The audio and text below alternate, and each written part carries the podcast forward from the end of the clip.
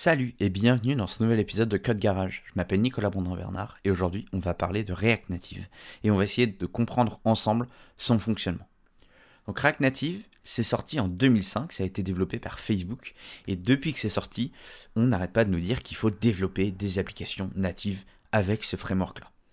On entend souvent parler des bénéfices de React Native, mais on nous explique assez rarement comment fonctionne réellement le framework et surtout quelles sont ses différences avec d'autres outils comme Cordova, Ionic ou NativeScript par exemple?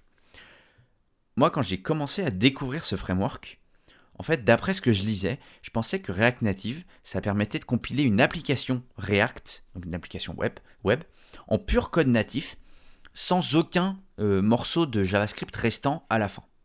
Sauf qu'en fait, j'avais complètement tort, et on va découvrir ensemble ce qui se passe réellement sous le capot de React Native. Donc au final, si jamais, enfin, et c'est le cas, mais s'il ne compile pas le JavaScript en langage mobile natif, qu'est-ce qu'il fait réellement au final?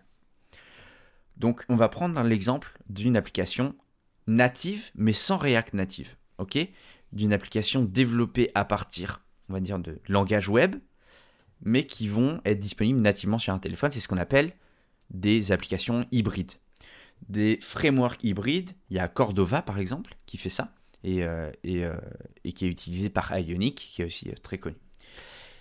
Et bien tout simplement, ce genre d'outil génère une application native qui contienne simplement une WebView. Une WebView, c'est un composant natif pour afficher une page web dans une application. Et le code de votre application web, il va tourner dans cette WebView. C'est un petit peu comme si on avait une coquille vide, ok?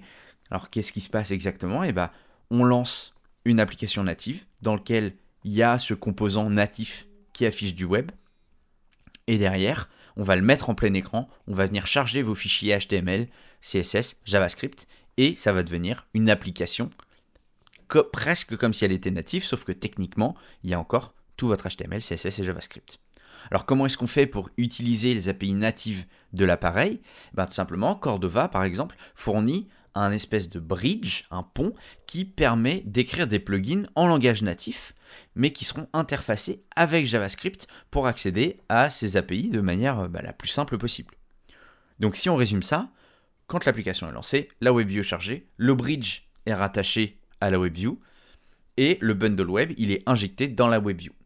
Donc là, on n'a pas une application native, mais on a une application hybride, majoritairement web. Comment ça se passe maintenant avec React Native?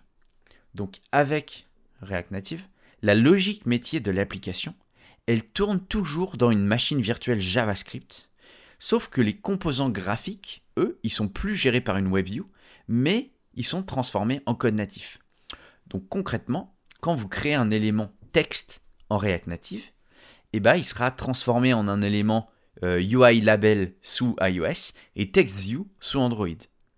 Ensuite, le style du composant, qui ressemble au CSS, il va être transformé pour correspondre aux différents systèmes de layout et de styling des différents OS. React Native, lui, fournit une API uniformisée pour créer et gérer l'interface graphique de vos applications à partir du code JSX euh, qu'on connaît euh, sous React.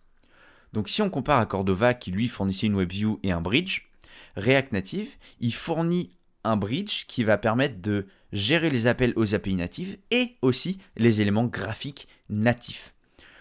Donc une application React Native, elle est séparée en trois différents threads, l'interface graphique, le l'UI, le JavaScript et le bridge.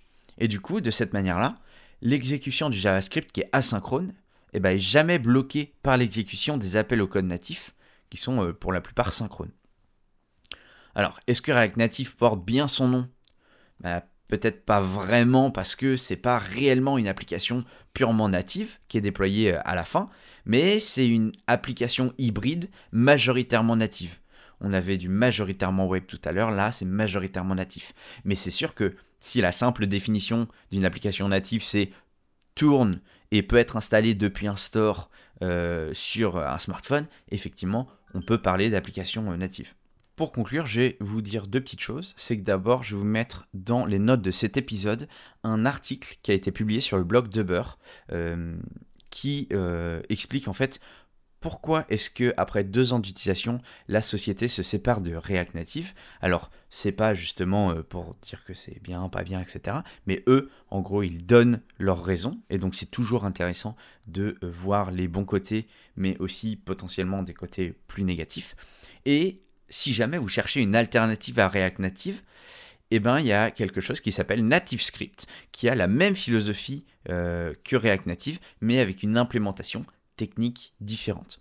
Voilà, donc j'espère que cet épisode vous aura plu, que vous aurez appris des choses, et moi je vous dis à très vite pour un prochain épisode. Salut